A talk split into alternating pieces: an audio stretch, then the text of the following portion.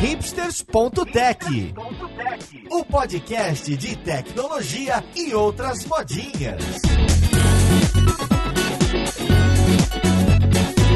Olá, caríssimo ouvinte, seja bem-vindo ao hipsters.tech. Meu nome é Paulo Silveira e hoje a gente vai conversar sobre o tal do ERP, ou aquela sigla bonitinha em inglês português de Enterprise Resource Planning. Vamos ver o que, que hoje em dia dá para fazer com esses softwares que gerem as nossas empresas e dominam o que fazemos no dia a dia. Então vamos lá, podcast, ver com quem que a gente vai conversar.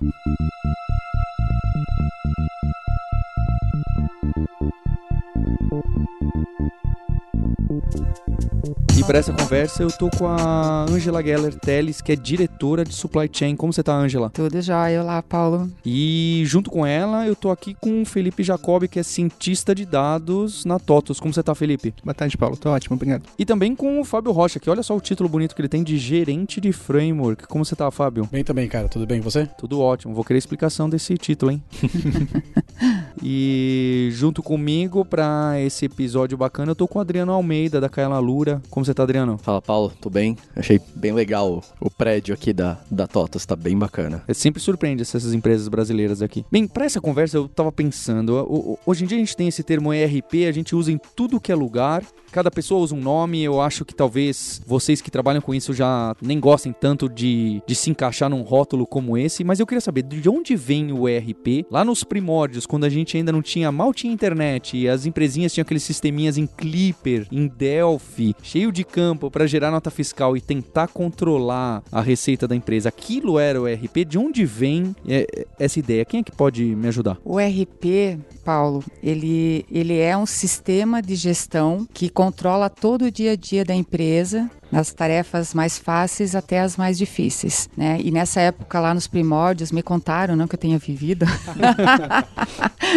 nós tínhamos exatamente essas situações, né? Lá em, em 90, 89, 90, o Brasil começou a entender as empresas que para controlar o dia a dia dentro de uma empresa, todos os departamentos era muito difícil, porque cada um tinha um tipo de controle, fosse porque já tinha algum software controlando ou né, controlava-se manualmente. Então o RP ele entrou exatamente para isso, ter um único sistema que você consegue ter as informações todas integradas, independente do departamento. Quem fez a nota fiscal, é, o departamento lá de contas a receber, ele consegue já receber as notas, gerar já o contas a receber dele. A pessoa do fluxo de caixa já consegue saber quanto que vai receber, quanto que vai ter que pagar porque alguém vai ter que fazer compra, né? E aí antigamente nós não tínhamos essas informações aí todas online. E para isso que ele veio. Então ele gerencia né, todas as, as atividades e ele ajuda muito a questão dos erros, né? Vocês imaginem quantos erros que você tem quando, mesmo que não tenha um RP, independente de qual RP, você tenha soluções para cada um dos departamentos. Como que você faz para juntar todas essas informações e quem precisa decidir ter a informação na mão para decidir, né? Não é só pôr no Excel, Ângelo? É. Isso que eu ia falar, porque o Excel, ah, quando a gente fala de RP, indo para uma questão de software que faz gerenciamento, é o,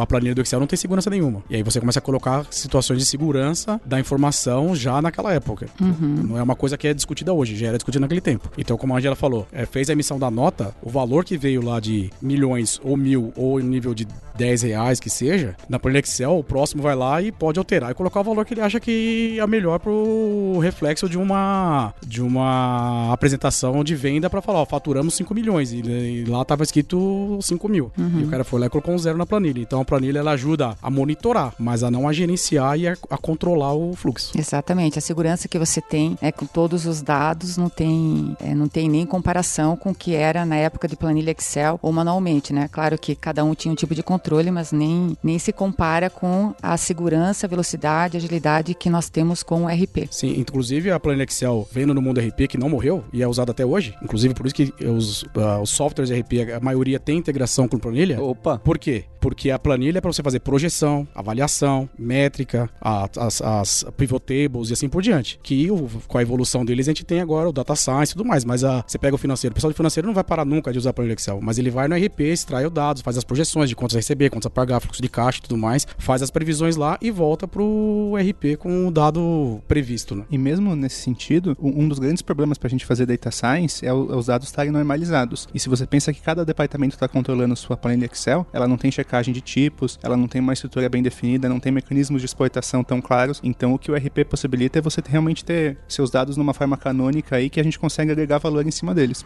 Aquela história do cada ferramenta para o seu fim, né? Isso. É, o ERP para garantir toda essa consistência, posso dizer assim, não sei, né? Essa consistência das informações, um Excel ali para facilitar com que as áreas de negócio consigam olhar aquelas informações do jeito customizado que elas querem, é, talvez até fazer uma um, um data science mais simples ali, alguma Isso. coisa o mesmo, o mesmo antes utilizando o BI, que você vai extrair informação e fazer. O Excel ele é muito utilizado hoje para análises das informações mais detalhadas, como se fosse um relatório. Né? Você tem informação no RP, o RP te proporciona, né? as soluções RPs proporcionam muitas informações a nível de relatório, de consulta. Claro que quando você tem um BI, você consegue montar cubos para você ver a visão que você queira dentro da empresa. Então já saio mais tranquilo dessa conversa, que eu já sei que o Excel não vai morrer.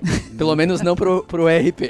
É. é, então, o, como vocês enxergam, eu acho que também é como aparece lá na empresa, por exemplo, o Excel como complemento para visualizar os relatórios. Vai, vamos chamar de relatórios. Exato, isso mesmo. Quando alguém pede um relatório, você não vai mandar uma tela interna do ERP que ele precisa unir três, quatro informações. Tá aqui, já consolidei nesse Excel, fiz uma maluquice aqui com outra tabela e tá aqui o resultado que o chefe queria ver. Também, porque é informações que você precisa fazer de modo mais rápido, né? Mas é, hoje os ERPs eles fornecem muitos relatórios, consegue se customizar muitos relatórios. Então a informação que eu tenho no financeiro é um relatório que eu sempre preciso dessa maneira aqui, dessa visão. Nós proporcionamos, inclusive, para o cliente poder fazer o relatório que ele quer de uma forma mais fácil, né? O Fábio está aí à frente de toda a nossa parte de desenvolvedores, né? E a nossa comunidade de developers. E aí você consegue customizar um relatório que você precise, é porque cada empresa ela tem as suas particularidades, cada usuário, né? Nós já somos usuários também, nós queremos sempre do nosso jeitinho, né? Com aqueles campos que às vezes não é tão necessário, mas é, nós estamos acostumados àquilo. Então também é, você tem a possibilidade de customizar. Eu ainda quero falar do, da década de 90, vai. Quando começa a ter mais sistemas e mais opções, quais eram as preocupações em comum que uma padaria, uma videolocadora que existia naquela época e outras empresas tinham? Qual era o principal módulo, vai, de RPs e que talvez sejam até hoje, que toda empresa vem atrás e fala: "Ah, o meu problema é que eu não tô conseguindo fazer a cobrança e emitir a nota e saber quem tá me devendo pagar". Não sei, acho que esse é um dos problemas. Ah, não, o problema é a folha de pagamento e as regras da CLT que são muito complicadas. Então, quais são os grandes módulos que vêm desde lá de trás que são carro-chefe, seja da TOTUS ou seja mesmo quando a gente fala de RP, a gente tá pensando em quê? É, a gente fala que tem o quarteto mágico, né? Que é sempre a parte de produção, estoque, faturamento e financeiro. É o que, na realidade, acaba sempre dominando ali a, a, a, o funcionamento da empresa. E aí, cada empresa, aí olhando cada segmento, inclusive que a, a TOTUS ela atua, né? Nós atuamos em 11 segmentos, e aí cada core de cliente aí é diferente. Então, você pega um cliente de manufatura, ele precisa ter isso aqui, mas ele precisa também uma parte de produção muito forte. Então, a parte de como que eu faço o planejamento de produção, como que eu vou produzir, né, com os pedidos que vêm, quais são os recursos que eu preciso para poder produzir o que está sendo demandado. Né? Vou para uma, uma empresa de construção. Poxa, uma empresa de construção eu já preciso outros módulos core para funcionar. Né? Então, assim, desde, desde que sempre teve o RP, eu diria para você que esses são os quatro mais utilizados, mas aí depende muito também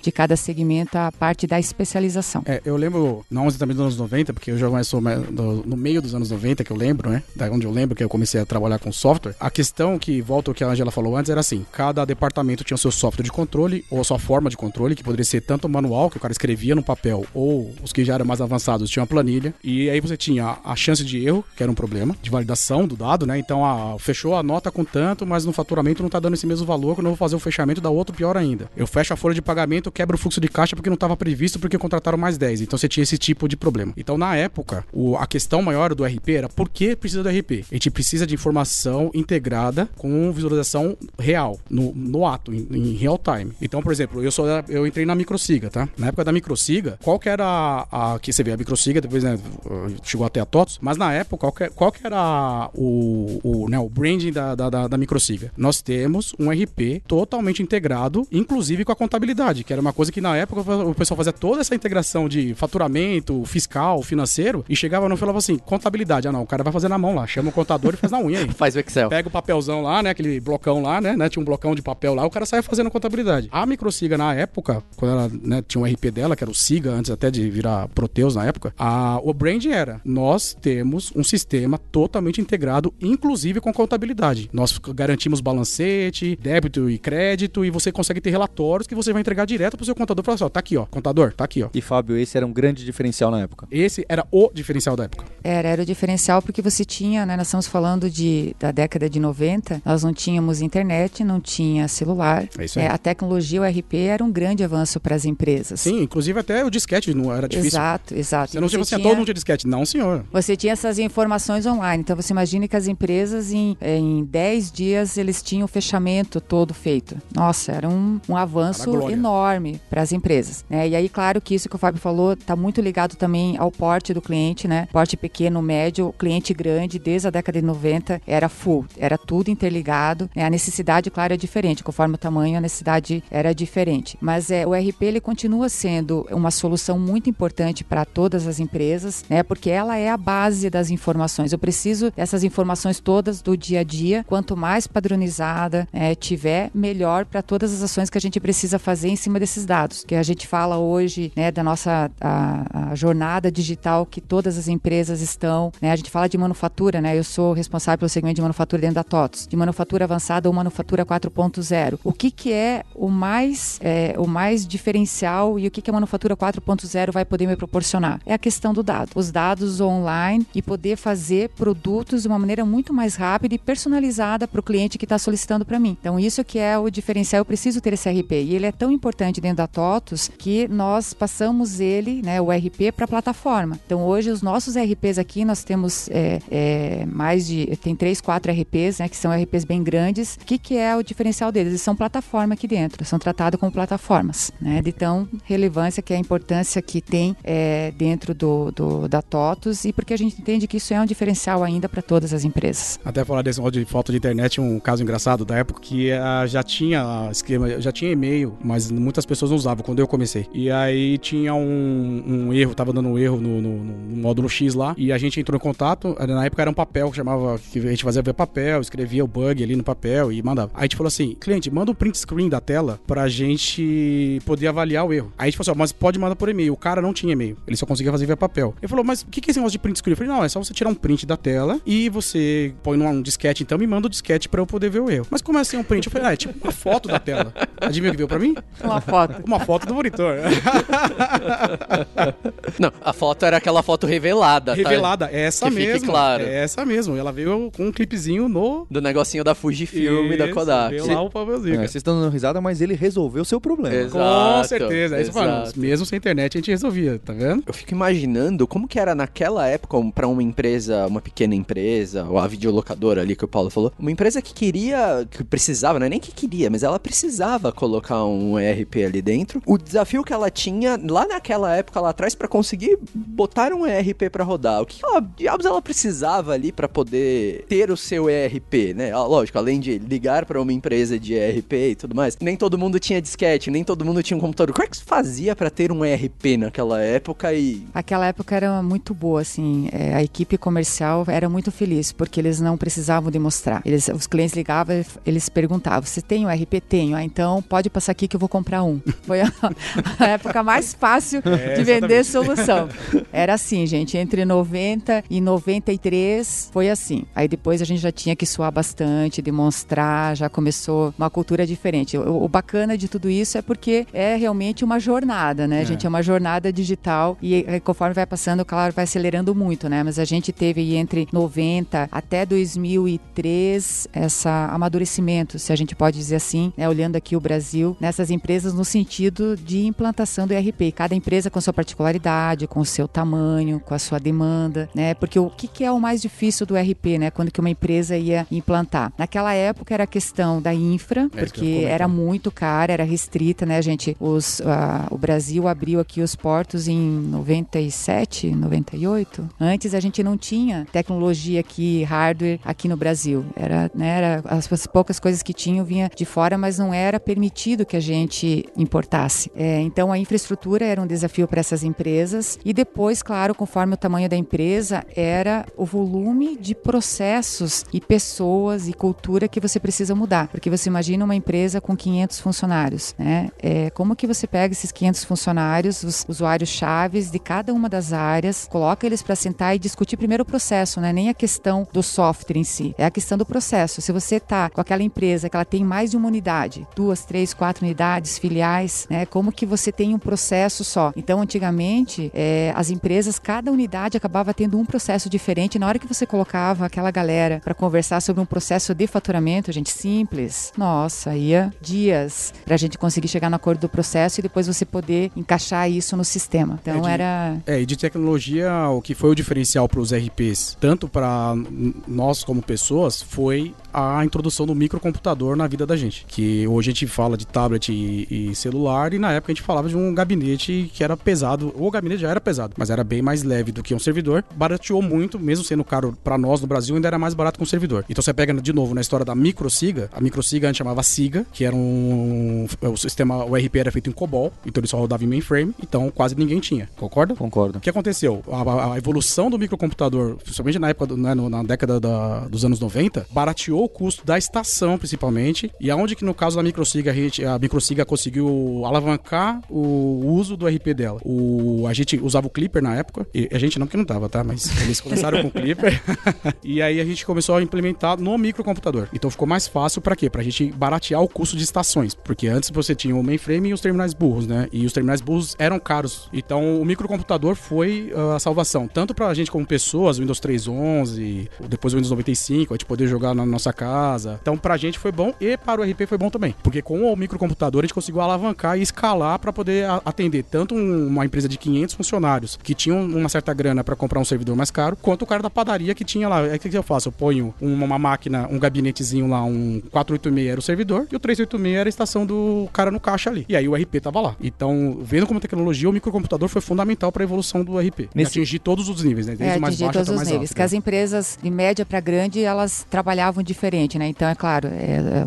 a aquisição de máquinas e a parte de infra é muito diferente, né? Isso. Então, aí o, o RP também acaba sendo um pouco diferente nesse É sentido. aí. Então nessa época já tinha um modelinho cliente-servidor, tinha um computador principal na empresa e outros satélites, ou no começo era só um? Não, era só um, né? Depois foi mudando. A microsiga, né? O sistema da microsiga, que era o SIGA, a gente chamava SIGA, era a- a- o, o servidor era só para banco, só o banco de dados. Então, o servidor era banco e todo o processamento era no client. Entendi. Então a regra de negócio estava em cada máquina. Aí realmente tinha o, o sério problema, né? Versão nova do módulo de faturamento. Aí você pegava o disquete e vai na máquina de um, na máquina do outro, na máquina do outro, hora do almoço, eu fui almoçar. Aí voltei do almoço e falei, onde eu parei? Aí o dele tá com a versão errada Antiga, do. fazendo coisa errada no fazendo banco. coisa errada no banco. Quem nunca? Quem nunca? É, além disso, a questão do disquete. Aí os módulos começaram a ficar grandes, a gente começava, né? Vamos distribuir. Ah, que legal, hoje a gente distribui três disquetes. Um mês depois são 10 disquetes. Um ano depois estamos distribuindo 150 disquetes. Cara, 150 disquetes. É, 100, tipo o Windows, o Windows 95, né? Era, acho que 90 disquetes, sei lá. Então, aí também já- aí a, a- tecnologia começou a, a barrar de uma outra forma. Mas ainda assim, a- o barateamento por causa do microcomputador foi fundamental para o RP atender desde a padaria, como você Sim, falou,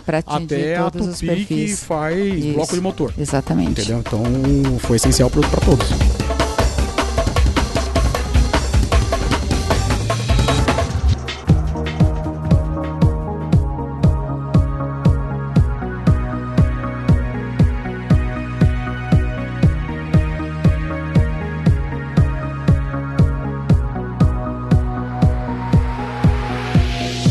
A gente tá caminhando na história porque eu tô muito curioso e, e as pessoas, eu sei que as pessoas gostam de- dessas histórias. É que aí o não vai poder falar nada, né, cara? Ele, ele vai, fique tranquilo, Felipe. Eu vou chegar. falando dos anos 90, eu nasci É. nos anos 90. né? Pois é. assim. Então, você pode, você Não, pode não, falar não da sua assim, né? infância, da sua juventude. A Ângela citou, eu fiquei curioso, que tem três ou quatro ERPs aqui dentro, porque a TOTUS foi consolidando grandes players de, de ERP. É, quais são esses segmentos? Só pra saber, ah, esse aqui é muito pra empresa pequenininha e de... O caso que eu gosto de locadora e padaria, porque todo mundo já viu aquele sistema antigo que alguns rodam até hoje, né? Uhum, isso mesmo. É, a gente e- tem cliente ainda desde 90, gente. Tem cliente que eu, quando entrei na empresa, que depois foi consolidada como TOTUS, eles estão ainda usando o mesmo sistema que teve as atualizações, enfim. Eu falo que é, é mais antigo o relacionamento com determinados gerentes de TI com, do que o meu marido. então eu falo assim que todo relacionamento é uma droga, né? Que chega, ele liga às vezes pra mim já me xingando, o gerente Faz de muito TI. tempo já. Eu falei, nossa, realmente a gente tem que, é, né, a gente tem que discutir a relação porque não tá fácil, viu, cliente, né? Ai, muito engraçado. Nós temos os, os RPs que vieram das empresas, né, que formaram a TOTUS, então a gente tem o Logix, tem DataSul, tem Proteus e tem RM, que são os grandes é, RPs. E, e a- o uso deles está muito associado conforme o perfil de cada cliente, até porque hoje, né, graças a Deus tudo evolui, né, tecnologia, a gente vai se transformando, né, a gente ouvindo as histórias aqui agora, fala, nossa, gente, eu participei disso, nossa. Tinha até me esquecido disso, né? A gente, nós como TOTOS, nós oferecemos para os nossos clientes ou para as empresas uma assinatura. E essa assinatura, né, que é o que a gente chama a nossa modalidade comercial, o cliente tem direito, ele não precisa ter o equipamento na casa dele, então é, tá aqui na nuvem. E aí ele nem sabe quem, qual que é o RP, se é Proteus, se é DataSul, se é RM. Ele tem lá o é, disponível para ele, ele vai ter os negócios e a gente implanta para ele. Então isso, isso tem é, ajudado muito em toda essa questão, porque quando a gente começa, ah, mas eu, eu uso o Proteus só para um cliente pequeno, médio ou grande, você acaba também Mensagem é confusa. isso, a mensagem é confusa, para você vender é confuso. Aí o cliente que está comprando, o que, que ele quer? Ele quer uma solução para ele, né? Pouco importa o nome. Exatamente. Então, o que a gente faz, a nossa força de venda com o cliente é qual é o perfil, você vai querer um Prime, se você vai querer na nuvem, e aí a gente tem essas, esses direcionamentos. Apesar do que no começo da, da TOTOS, na, na, na consolidação da TOTOS, que veio Sim. essencialmente da Microsiga, a Microsiga era mais voltada para serviços. Isso. Então a RP dela era mais para serviços. E aí, nesse momento, olhando a expansão da Microsiga, eu falei assim: não, a gente tem um potencial para ser RP de manufatura, de logística, assim por diante. Aí a Logocenter, eu acho que o forte era a logística mesmo, né? Era a manufatura. Manufatura. Até, é. Então falou assim: ah, vamos fazer o seguinte: vamos né, comprar o, o player forte de manufatura, principalmente para grandes empresas. Que aí na época a Microsiga era pequenas empresas, certo? Uhum. Tentou, eh, tentou uma evolução com a Midsiga, que chamava, que era comprar médias empresas, que não deu certo. Aí falou: não, não demos certo, vamos fazer diferente. Vamos realmente ver a aquisição. Aí veio a questão de ir para o lado de manufatura com a Logocenter. Uhum. Aí adquiriu. Agora vamos. A DataSul também era manufatura, né? Sim. Mas era um outro direcionamento diferente da Logocenter. Ah, vamos para essa também. A RM, muito mais forte, principalmente nas empresas que são direcionadas da RH e tudo mais, tinha um lado mais forte, adquiriu. Educacional, de construção. Construção e projetos, então ela foi adquirindo para poder realmente ter um RP que. Um um não, né? Aí é o caso da Ambev, né? Alcançar com vários produtos, vários nichos. Aí veio esse o nosso problema que ela comentou. Pô, mas RM é Microsiga, Proteus. DataSul, não tô entendendo. Por que pra mim é DataSul, mas eu sei que ela é cliente TOTUS e é Proteus. Não entendi por quê. Entendi, vocês tiraram isso da frente. pra- Isso, para poder simplificar né, a vida do cliente. E de que verdade a gente precisa, né? O RP, como eu comentei, para nós é muito importante a questão do RP dentro da TOTUS. Nós temos um volume muito alto de inovações, né? Porque assim, o RP lá atrás que a gente tá falando, né? Por a- parece que é o Jurassic Park, mas ele veio se inovando, né? Hoje em dia o RP ele precisa estar voltado com as tecnologias que nós temos hoje em dia, com a forma dessa geração trabalhar, porque nós temos né, algumas particularidades quando a gente fala de manufatura. Nós temos as empresas antigas, né, as empresas médias e pequenas. Às vezes o fundador ainda está na empresa, mas a- o filho já está trabalhando junto. Então daqui a pouco isso também passa. Nós temos uma questão de cultura também das empresas que mudam, né? E essa geração nova que vai assumir a visão deles de tecnologia e de necessidades é diferente da geração anterior. né? Então nós precisamos também estar com os nossos RPs preparados para essa nova geração e a modernidade toda que a gente precisa também, né? Porque hoje em dia nós mudamos como consumidores. Nós não, não vamos mais em banco. Quem de nós aqui que vai em banco para pagar alguma coisa? Ninguém. Né? É, a, gente, é, a gente tem tudo no, no, no nosso é, celular para fazer todos os serviços. Nós não temos mais paciência para fazer algumas coisas. E por que, que as pessoas que estão trabalhando nas empresas também não são assim? Claro que são. Né? Então nós precisamos sim inovar bastante. A TOTUS é uma empresa que ela inova muito nos últimos cinco anos, a gente é, gastou mais de 1,5 bilhão de reais em inovações e a gente precisa estar tá trazendo tudo isso, fora todas as soluções que a gente vai falar mais um pouquinho depois, né? É, e dessas novas tecnologias que, que a gente investe nos produtos também. Porque depois do RP nós temos outras soluções, né? A gente precisa pensar em BI, né? a gente precisa pensar em inteligência artificial. Hoje em dia, mesmo com RP, eu preciso ter soluções lendo os meus IoTs para ter todas as informações também em tempo real. Então, tudo isso junto a gente vai trabalhando. Bem, eu peguei bastante nessa parte antiga porque eu tenho muito orgulho das empresas que passaram por tudo isso. Eu acho muito mais complexo do que, ah, eu já nasci no cloud com Agile, usando os últimos frameworks da moda e a linguagem de programação que criaram dois anos atrás. Mas que nunca ouviu falar de Clipper, de Dataflex, de é COBOL. É. E que nunca passou por software legado. E não é nem software legado, passou por arquiteturas de computadores Isso, completamente sim. diferentes. Não, o nome mais assim é o Visual Basic. Quem não passou pelo Visual Basic? Isso. E a gente tá falando dos anos 90, Visual Basic 3.0. Eu comecei no Visual Basic. Eita, mas qual versão? Eu comecei no 3.0. É, o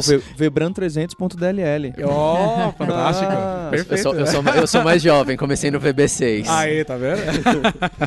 então eu queria saber como que são os passos. Vocês contaram lá atrás do COBOL, depois Clipper, o Fábio já falou aqui, Visual Basic. Como que essas coisas vão evoluindo para chegar nos anos 2000 e até a arquitetura atual? O que, que vocês usam é óbvio. Aqui é uma empresa muito grande, tem muitos produtos. Se eu perguntar quais tecnologias usam, vocês vão citar todas. Uhum. Mas quais são os grandes direcionamentos? Ah, o que, que usa muito no back-end? O que, que usa muito no front-end? Ah, é tudo, quase tudo indo para o cloud. Quais são as, as diretrizes atuais?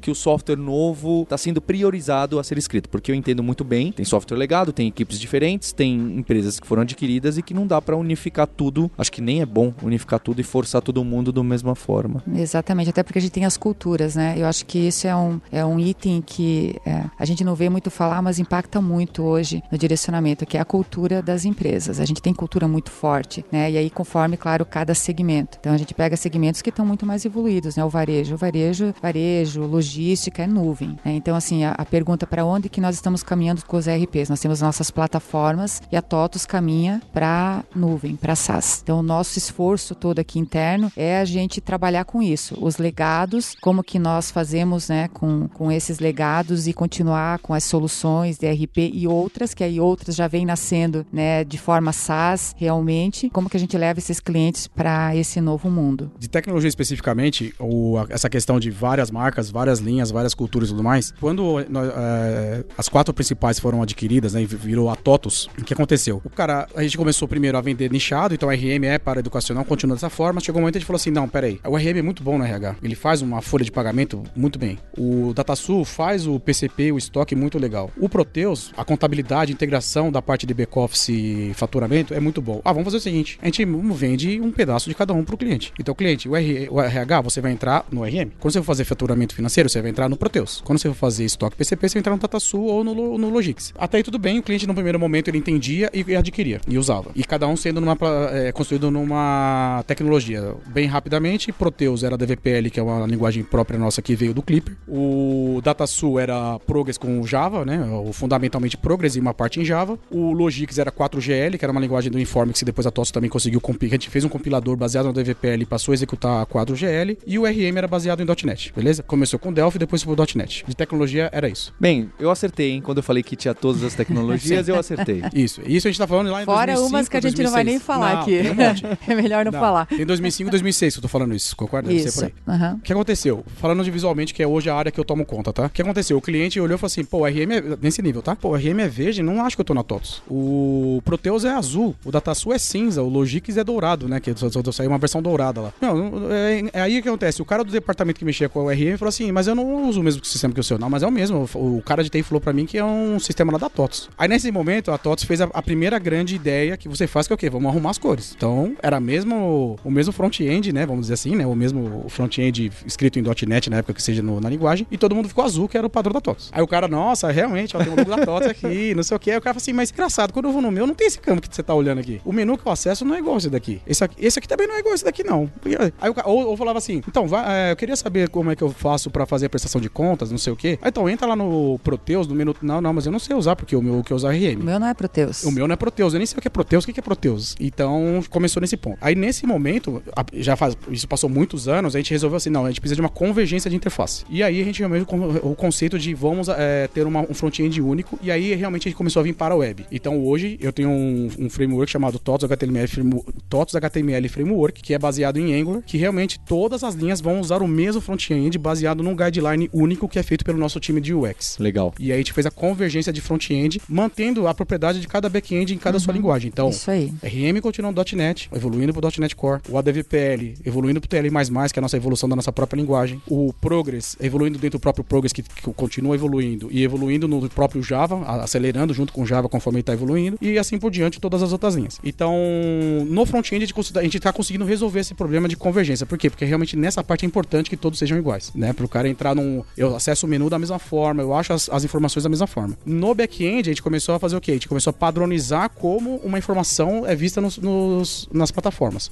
A gente chama de mensagem única, que é assim, o cadastro de clientes não era diferente do outro, porque vieram de um histórico de legado diferenciado. Mas vamos padronizar nomenclaturas e fazer um dicionário pra gente saber quando a gente tá falando de cliente nesse, como é que eu falo cliente aqui? O código é o que pra você? O caso clássico do pedido de venda. Pra um chamar item e o outro chamava produto, né? Era assim. E aí isso dava problema. E aí essa evolução de padronização de mensagens entre os RPs que a gente teve que fazer uma integração na época via SOAP, Web Service SOAP, a gente fazia um, ah, inclui o cliente aqui, vai lá no outro, inclui lá. A gente fez a mensagem única, né, que a gente padroniza a mensagem única, e agora nesse momento, depois da mensagem única, a gente tá fazendo o que? A exposição de APIs dos RPs. Yes. Falei tudo, Angela? Aham, isso aí. Lindo, né, Fábio? É, é isso aí. E aí, junto com a exposição de API, padronização das mensagens e tudo mais, entra a aparição da, da Carol com o Data Science e todo o trabalho do pessoal da TOTS Labs que o Felipe pode agora. Agora chegamos no seu tempo.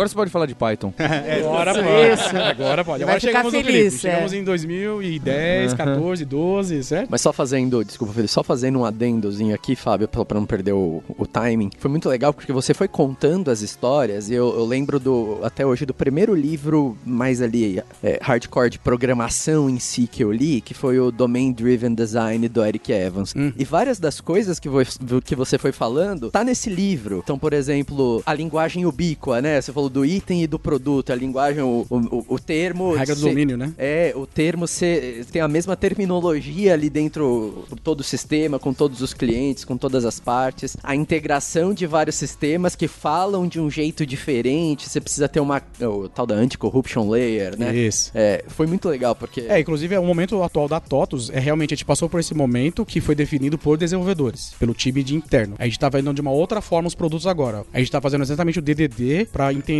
baseado no pessoal de negócio, como a gente vai acertar esses nossos softwares. Esse é o nosso momento da TOTUS agora, que é o livro do Eric Evans, é o mais lido agora na TOTUS. Entendeu? E aí o Python? Python, eu vou chegar lá, mas nesse esforço de integração, lá no começo, quando a gente estava falando de Excel, surgiu aquela questão de se cada área está fazendo seus dados de uma forma, como que você converge isso, né? Mesmo com o RP, se você tem cinco RPs diferentes, o problema permanece. E daí a plataforma Carol, ela surgiu exatamente ne- nesse sentido, de você juntar esses silos de dados que tem na sua empresa, de, é, organizar eles todos no mesmo padrão, e daí a partir desse momento você consegue gerar insights nisso. Então, como que funciona isso? A gente tem vários ERPs, e daí a gente tem uma plataforma que o, o trabalho dela é limpar dados, processar dados e preparar esses dados para processos de, de machine learning. Que dizem ser o trabalho maior das pessoas que trabalham com dados. Se- Sem dúvida, é, a estimativa é 60, 80% do tempo ne- nessa tarefa de engenharia de dados, né? Que não é um trabalho. Se você pensar, ah, tô limpando dados, parece um trabalho besta, mas não é nem um pouco. Tem, tem várias. Tem, quando você está pensando em questões de eficiência, algoritmos, como que você vai rodar isso, como você vai paralelizar esse processo para rodar com, com terabytes de dados, é, é um esforço tecnológico muito intenso. E então a gente tem conectores com esses vários RPs, e daí a gente, esses conectores, eles falam com os bancos do RP, então tem um conector para Proteus, tem um conector para DataSul, tem, a gente tem até conectores, pegar e-mail, pegar dado do Twitter, pegar dado do Facebook, e daí a gente puxa isso tudo para a plataforma Carol, e esses dados são salvos no Elasticsearch e em outras tecnologias cloud de persistência de dados que são mais, mais modernas, né? Carol é o nome da plataforma que vocês deram para os dados e machine learning aqui dentro. Carol é a nossa plataforma de dados e inteligência artificial, isso Tá mesmo. bem. Então ela tem duas funções. Uma é esse, esse ma- Master Data Management, né? Que é você juntar todos os seus dados num lugar. E a outra é você, que a gente chama de Carol Apps, que é, é desenvolver fluxos de AI baseado nisso. Então, um exemplo de como isso funciona. O, a gente está cada vez mais caminhando para interfaces de voz, né? Eu, eu imagino que, da, da, mesma forma que hoje em dia a gente imagina tudo com apps, daqui a 10 anos a gente vai imaginar tudo com voz. Então, se você tiver um RP que você não consegue perguntar para ele de, ah, você está andando pela sua padaria, você quer saber, ah, quantos meses de férias, meus, quantos dias de férias meus, meus funcionários chegaram nesse, nesse último ano. Se você não conseguir, sem ter que ficar olhando coluna por coluna, aplicar um filtro lá, se ele não te entender que você falou isso, isso vai ser uma insatisfação. Então, uma das coisas que eu trabalho é exatamente isso. Como que eu converto frases de linguagem natural em consultas nesse banco da, da, da Caron. Você falou desses conectores e o Fábio falou das APIs, só para entender. Porque eu, eu, imagino que vocês também tenham uma grande quantidade de pessoas que trabalham como consultores TOTOS e que fazem integrações e apps e, e um monte de maluquice em cima do que vocês oferecem, né? Deve vir os pedidos mais esdrúxulos do mundo, as customizações mais malucas. Essas pessoas que hoje trabalham com, com TOTOS, vamos considerar as pessoas que estão usando a última tecnologia que vocês ofereceram para integração, uhum. tá bem? Elas vão usar o quê? Qualquer linguagem usando a API que o Fábio citou ou usando esses conectores que o Felipe citou, ou, ou talvez esses conectores e essas APIs são meio que a mesma coisa. Para quem tá ouvindo a gente e fala, poxa, aqui no meu trabalho usam TOTOS e eu queria fazer uma telinha diferente, mais moderna, um app. Isso, eu gostava da tela dourada do Isso, quero né? voltar lá para uma telinha, né? Exato. Ele vai verificar qual é a solução que ele tem e aí ele vai ver as APIs que estão no API Reference da TOTOS. Isso, que estão lá no nosso TOTOS de developers, quais são as APIs por produto. Isso. E aí ele tem lá, né, algumas que a gente já liberou nesse último ano, a gente trabalhou muito, né, no ano passado, em cima dessas APIs para cada um dos produtos. Isso. E aí ele vê, ah, eu quero fazer lá no contas a receber. Ele vai ver as APIs que tem, vai testar e faz o programa que ele quiser, na linguagem que ele quiser. Aí eu posso contar a história de como foi essa evolução até a API. Conta Olha que coisa linda, né? Sabe porque eu quero saber? Porque ERP tinha aquele conceito de que cada ERP tem sua linguagem própria e você tem que aprender a linguagem daquele ERP. Eu quero saber como que vai a evolução disso para API, JSON e o que, que o Felipe consome para os dados dele. No caso da microsiga, né, RP com Clipper, uma linguagem que hoje a gente chama de transpilada, não transpilada não, ou interpretada como JavaScript, porque a facilidade de execução macros e tudo mais era a mesma do JavaScript, de um eval do JavaScript de hoje, né? Ela, ele faz também. Tem inclusive o comando eval lá no Clipper. Então aconteceu, a gente era focado em serviços, só que aconteceu o caso do que a já falou. Pô, no cliente A, o cliente, o caso mais clássico, você vende um RP que chama cadastro de cliente, mas como que ele chama no hospital? Ele não chama cliente, ele chama paciente. Como ele chama na, na faculdade? Ele não chama cliente, ele chama aluno. Então chegou nesse nível até das nomenclaturas. E depois da nomenclatura tinha as regras em cima de cada, até fiscal, uhum. em cima de cada segmento. Como que eu calculo o ICMS para esse ter uma diferença? Depois veio a substituição tributária na época que foi um fuá desgraçado, porque cada lugar tinha uma conta maluca lá para fazer. Então os RPs que eles começaram a fazer, o DataSul fez também, todo mundo que teve Todos. a possibilidade de fazer, fez. A customização do RP, que é, aí entra no que você falou. Eu tenho que saber como esse RP funciona, qual a linguagem ele usa e quais as regras que ele tem para customizar. E na época, obviamente, a gente não tinha o cuidado de blindar o nosso RP no nível para o cara não estragar tudo. Então o cara podia customizar em cima da plataforma. Então ele fazia pontos de injeção dentro do core da plataforma. Então ele, a gente saía uma novidade, um cálculo de NSS que tava, não estava blindado. Então a customização permitia isso pro cara. Então ele gostava muito dos RPs, dos principais, inclusive, que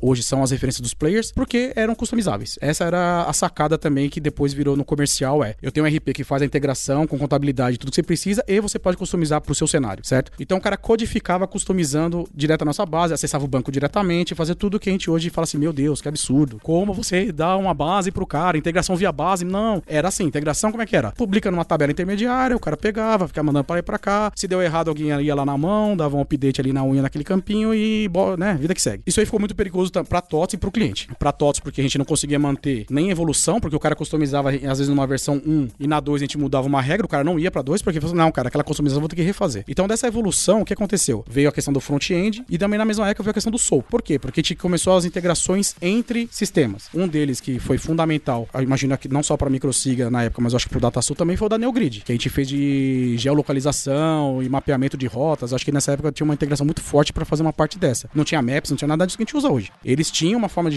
geolocalização que te mandava um XML para eles via SOAP e recebia. Quando começou a chegar em questão de aplicativos, o SOAP não era para isso quando foi inventado, certo? Ele não foi inventado para aplicações de front-end ou para você fazer aplicações finais. Era integração server to server, é, software, né, produto com produto. E aí nesse ponto que os clientes começaram, que a gente percebeu que em vez da gente continuar mantendo pontos de customização, a gente vai usar o que o mercado está fazendo, que é o quê? Vamos para o REST, padrão JSON e vamos começar a expor as APIs. Então aí nós chegamos nas APIs. Nas APIs a gente conseguiu montar o front-end baseado em Angular, que é o que a gente tem hoje. Então a gente começa a consumir a mesma API, começamos a garantir a qualidade dela, porque a gente tem que usar, que é o padrão que todo mundo faz, certo? Você expõe uma API que você mesmo usa para garantir a qualidade de quem vai querer usar também, certo? O padrão que a gente fala de API. E aí a gente chegou na parte da API. Aí nisso a gente chegou, vamos na API. O ano passado o nosso esforço de, foi de criar o API.tots.com, que é o guia de referência de API. Agora a gente está no TOTS Developers, que a gente está fazendo o trabalho de unir tudo isso num local único para o pessoal poder encontrar front-end e tudo mais. O THF, que é o meu produto, ele não é vinculado nenhum, então você não precisa aprender a DVPL do Proteus para fazer uma tela nova que eu quero. Eu aprendo Angular e consumo API. Porque a API eu não vou disfarçadamente ter que passar uma carry nessa linguagem difícil. Não, você vai usar padrões de API, entendeu? No caso, a gente não está usando o GraphQL, não é o GraphQL,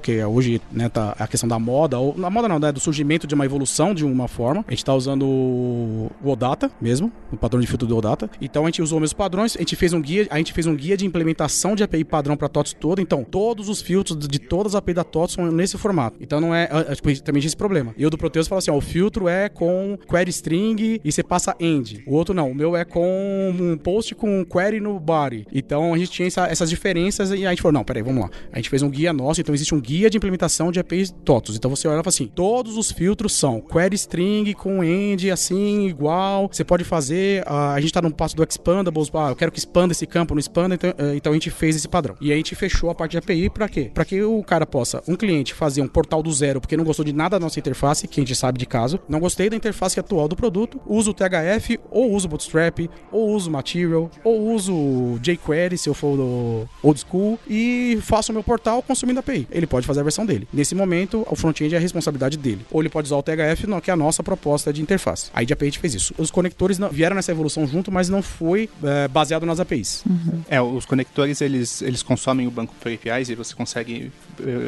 é, perguntar propriedades deles por APIs, mas esse mapeamento em si dos dados, ele é feito de uma forma hoje que pode ser visual. Então a gente tem lá uma UI que você arrasta, ah, esse campo vai virar string, esse campo vai se partir, e a gente também tem uma ferramenta em Python que você consegue, ah, esse, a gente puxa o esquema do banco para uma classe em Python, daí você digita o código que vai, ah, esse, esse campo vai ser consultar aquela tabela, aquela tabela vai pegar o máximo dos dois, vai olhar nessa terceira tabela, ver se alguma coisa checa lá, e o resultado vai ser o, esse determinado campo no produto final. Então isso é feito em Python. E aí o que acontece? Depois desse conector, então o conector, como a gente conhece o nosso produto, a gente criou o nosso conector para ir no nosso aí a gente vai no banco, porque a gente conhece o nosso banco, a gente extrai para o conector e o conector manda para o nosso MDM. No momento que ele está no MDM, aí sim nós temos APIs do MDM para você fazer aplicações que consumam ela. Então hoje o, eu sei que o, educacional tem um portal, um dashboard, aliás, baseado na, no que a, a Carol faz dos named queries lá para poder gerar os gráficos. O logística está fazendo, o manufatura fez também. O manufatura tem um app de churn. Isso. Então esses aí são a mesma coisa. Eles foram feitos no THF especificamente, mas poderiam ter sido feito em qualquer outra é, opção de front-end. E aí,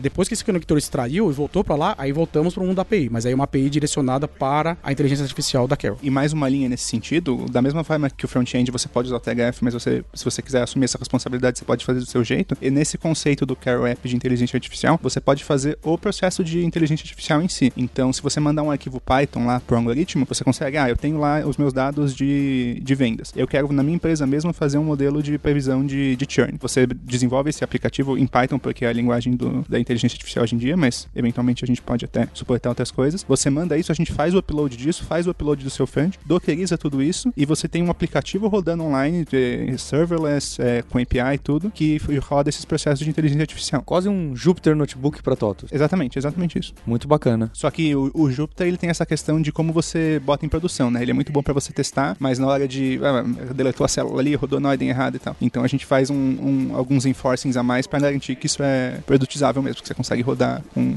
reliability. Esse nível de, de integração e de necessidade das empresas me parece algo bem avançado. Já tem pessoas usando empresas que falam: não, daqui que eu vou mandar um script Python aí para vocês, porque eu preciso. Isso já tá acontecendo ou esse é um produto super top e pouquíssimos clientes estão usando? Empresas externas não, mas clientes internos, se você pensa na, na TOTOS, o, se a gente conseguir só expandir isso para os clientes que a gente já tem, a gente já vai agregar um valor imenso. Então a gente já tem pessoas internas que mandaram esses apps pra gente e a gente roda eles, sim. É, o que a gente percebe também com questão de cliente, aí volta aquela questão, né? Quando a gente era só um RP e o cara tinha que aprender uma linguagem, por incrível que pareça, o cara gostava, porque era uma linguagem, concorda? Então eu vou pegar o. Eu tinha lá, no, no, nos anos 90 era assim, a gente não tinha faculdade de processamento de dados, era, né? Tinha, mas assim, não era. A pessoa tava começando, mas muita gente começou a programar, não ir pra faculdade, assim. Eu tô na empresa, eu tenho um boy aqui que é super bom em microinformática. Meu, o cara arregaça no Excel, faz um negócio muito louco no Word, não sei o que, o que, que você Era faz? isso mesmo. O cara fala assim, meu, você vai ser. Você vai programar pra gente no RP, cara. Os caras falaram que dá pra programar. O cara pegava o manual do RP, olhava, cara, eu sei programar aqui, ó. A if, while, Copy-paste que saía. e virava um programador. Só que ele só aprendia aquilo. Então ele era bom naquilo, certo? O que aconteceu com a TOTS nessa evolução? Então você tem Python pra Carol, THF, front-end especificamente pra Angular, mas a gente tá pensando em abrir, mas hoje é Angular. Mas eu tenho que conhecer JavaScript, certo? HTML, CSS e tudo mais. Então já tem dois. E fatalmente eu vou escrever alguma coisa no back-end e vai depender de onde que eu quero, independente de .NET e tudo mais. E algumas soluções novas também a gente é, analisa se vai ser escrito em Java ou .NET ou outra linguagem. Pro cliente nosso hoje, pra entregar alguma coisa, aí eu quero fazer a minha versão do negócio pra Carol. Ele tem que saber o Python, concorda? Fazer um dashboard em algum front-end web e conhecer, de repente, alguma coisa da- do, do- Então ficou complexo pro cara. O que nós da TOTS estamos fazendo? Ah, aquele negócio. Primeira versão a gente fez internamente, então é, o time interno faz os dashboards do educacional, do manufatura e assim por diante, então o nosso time interno faz. Então o que a gente tá nesse passo agora? Agora a gente tá num passo do, do- por exemplo, o THF. A gente, tá, a gente vai implementar um desenhador de dashboard para Carol. Então eu já tiro a necessidade do cliente aprender front-end. Então ele, ele pode ter que aprender Python porque realmente vou ter que fazer lá tudo mais, mas eu já tirei front-end. Porque eu dou um desenhador, ele não vai fazer um, né, o mega site fantástico e tal, mas ele vai fazer o básico. Eu vou arrastar um gráfico aqui, vou colocar uma tabela aqui, vou colocar aí e ele vai ver lá os named queries, porque ele já aí ele já conhece o quê? Mais pro lado de lá. Ah, esse daqui, ó, vai consumir dessa named query. E aí depois a gente vai pegar isso daqui e mandar pra Carol. E aí a gente já tirou um, então assim, a evolução trouxe uma complexidade que agora a gente tá no fácil de tor- tornar simples de novo. Que é o mais complicado. Que é mais que volta a ficar complicado de novo. né? Deixar simples é complicado. E aí a gente tá falando, né, de uso para clientes internos, né? Mas quando a gente fala de data science para clientes externos, é, eu fico imaginando, vocês devem ter dados tipo de metade das empresas do Brasil, alguma coisa desse tipo aqui. É, 50% do, do, do Brasil usa. Eu falei metade, eu chutei. né? Nosso market share é 50%. Então, eu imagino que deve ter muita coisa aprendizado, né? E muita coisa legal que a gente, que vocês vão pegando aí no meio desses dados, algumas curiosidades, alguns insights interessantes que, sei lá, às vezes o, o IBGE não tem, mas vocês têm, sabe? De alguma. Porque vocês têm a vida da empresa aí dentro, certo?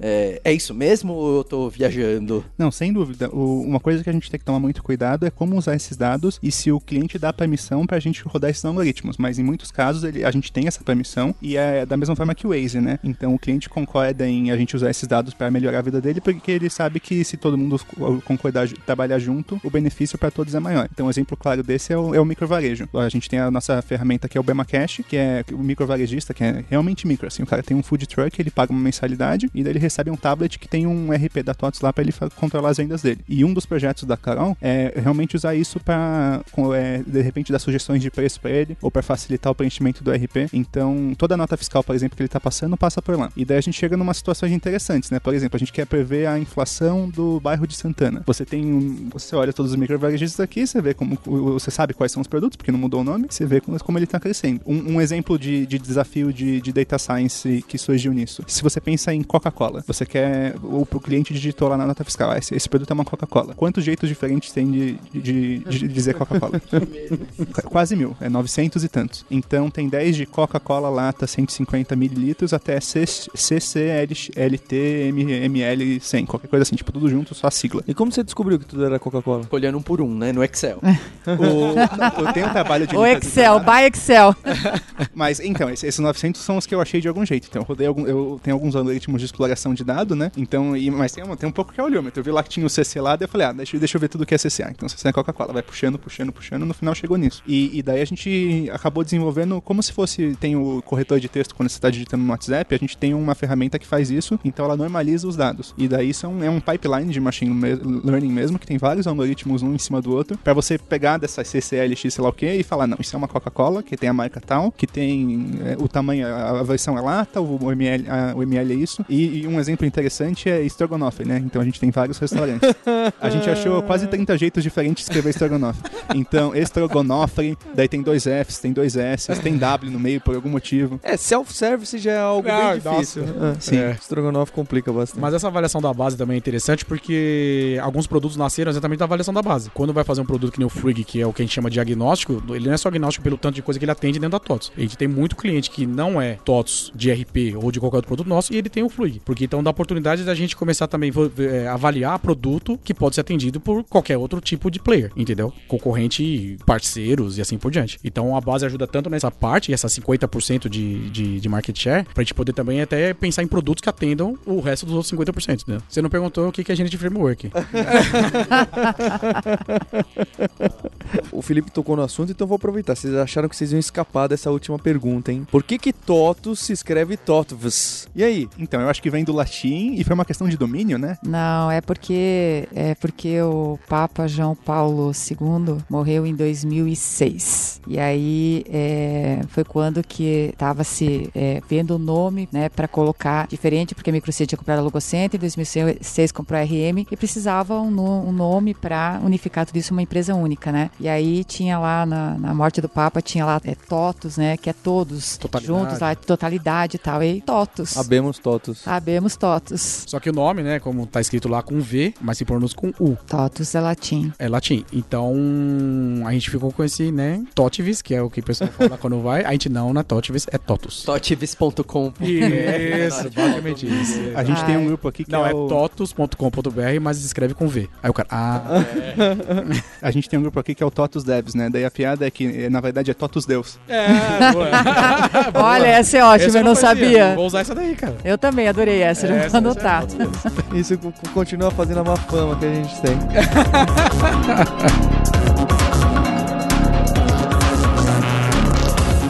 Queria agradecer bastante a Ângela, o Felipe e o Fábio pelo tempo. Muito obrigado. Obrigada a vocês, adoramos esse momento. É, a gente faz, eu, eu, falo, às vezes o pessoal pergunta, poxa, vocês foram então empresa dessa vez? Estão fazendo jabá e tal? Eu falo, não, são empresas que a gente queria conhecer, tem curiosidade, por causa da história, e vocês estão fazendo esse trabalho de employer branding na comunidade, de dev, de designer, que as empresas que têm mais longa data é muito difícil de fazer isso, né? Uhum. De alguma forma, transformação digital e passar por agilidade é muito difícil, porque vocês já têm um tamanho enorme há muito tempo. Então, é, o, o, o, parabéns nosso que acompanha a comunidade. É um negócio muito legal de ver. Obrigada. Obrigado. Legal, muito obrigado pela oportunidade. Agradecer o Adriano, também o Renan e a Aline por receberem a gente aqui na TOTUS. E lembrar que temos um compromisso na próxima terça-feira. Obrigado pelo seu download, pela sua audiência. Hipsters, abraços, tchau.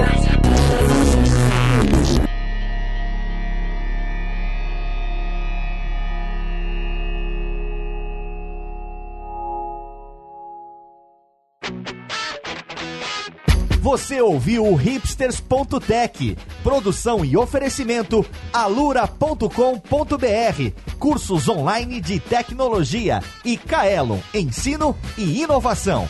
Edição Radiofobia, podcast e multimídia.